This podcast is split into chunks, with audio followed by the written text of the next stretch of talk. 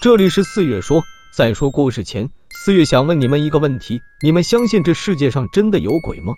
四月虽然没有见过，但是四月小时候身边发生过。那年我还在上小学，是农村的那些地方，大概五六年级吧，具体的记不清了。我们学校食堂后面都是山，还有小河，所以每次下午放学后，我们都会打好饭去食堂后面的河里游泳。等玩够了，吃饱饭了，接下来才是正事。我们会跑到山里做陷阱。而这个陷阱不是弄人的恶作剧，而是抓小动物的，比如老鼠、松鼠、小鸟之类的，因为我们可以拿它去卖钱，有钱了就可以去上网抽烟了。友情提示：小孩子就不要抽烟了。我们弄的陷阱也比较简单，也不是每次都能抓到，有些比较有钱的就会买老鼠笼。做完这些之后，也差不多上晚自习了。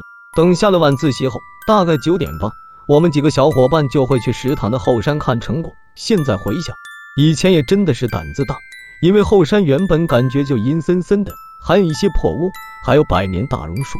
据说这大榕树很邪门，所以每次我都是紧跟着他们，一步都不敢离开，直到把小动物们拿去卖，回到人多的地方，我才放下心来。然而第二天开始就出事了。原本我们还是像往常一样在河里游泳，但是我的发小李军却说，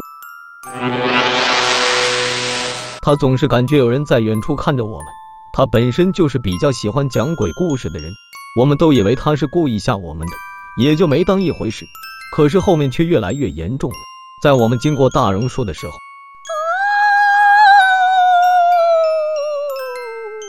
感觉一阵冷风袭来，阴森森的。而我的发小李军精神也开始恍惚了，一直说有一个红衣女子跟着他，看不清他的脸。其他人都开始安慰他，而我却觉得他在说谎。虽然有时候气氛很吓人。但是我心里还是不怎么相信有鬼的，直到接下来这几天发生的事，我不得不信了。前面我说了，我们这里是农村嘛，很多学生大多数都是住校生，而我们的宿舍都是上下铺，左右一排都是连在一起的。正巧李军就睡在我隔壁，我们这里是右排。这天晚上，他又开始发疯了，他的眼睛发红，看起来像是睡眠不好的那种。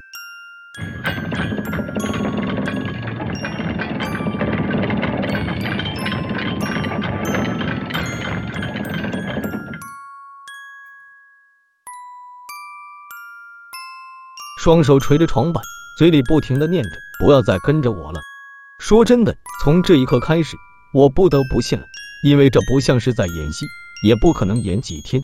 而睡在我们隔壁的都跑到对面和其他人睡了。虽然当时我很怕，我也很想跑去对面睡，但是李娟是我的发小，是我的兄弟，我不好离开。后面老师来了，以为是他生病了，就带他去外面开了药。可是当天晚上他又来了。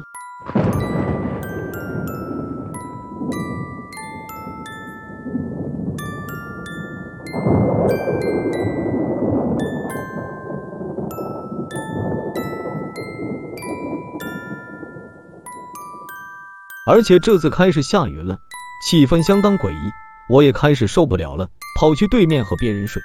直到第二天，他的父母把他接回家。接下来的这几天，我们终于回归正常生活了。他再次回来的时候，已经是下个星期了。我看到他的那一刻开始，让我更加相信这世上是有鬼的，因为他回来的时候，整个人变了，变得很精神了，眼睛也不红了，也不憔悴了。其他人都问他发生了什么，据李军说。他父母带他去我们当地很有名的神婆那里看了，神婆说是一个恶鬼在跟着他，他只是想讨口饭吃，然后神婆在他家做法，请他吃饭，他就好了。而至于那个后山，期间就没去过了。过了几年，把这件事情忘了，后面还是和其他小伙伴去。至于我的发小李军再也有没有去过，我就不清楚，因为那时候开始我就很少和他玩了。这里是四月说，今天的故事就到这里。如有不适，还请退出。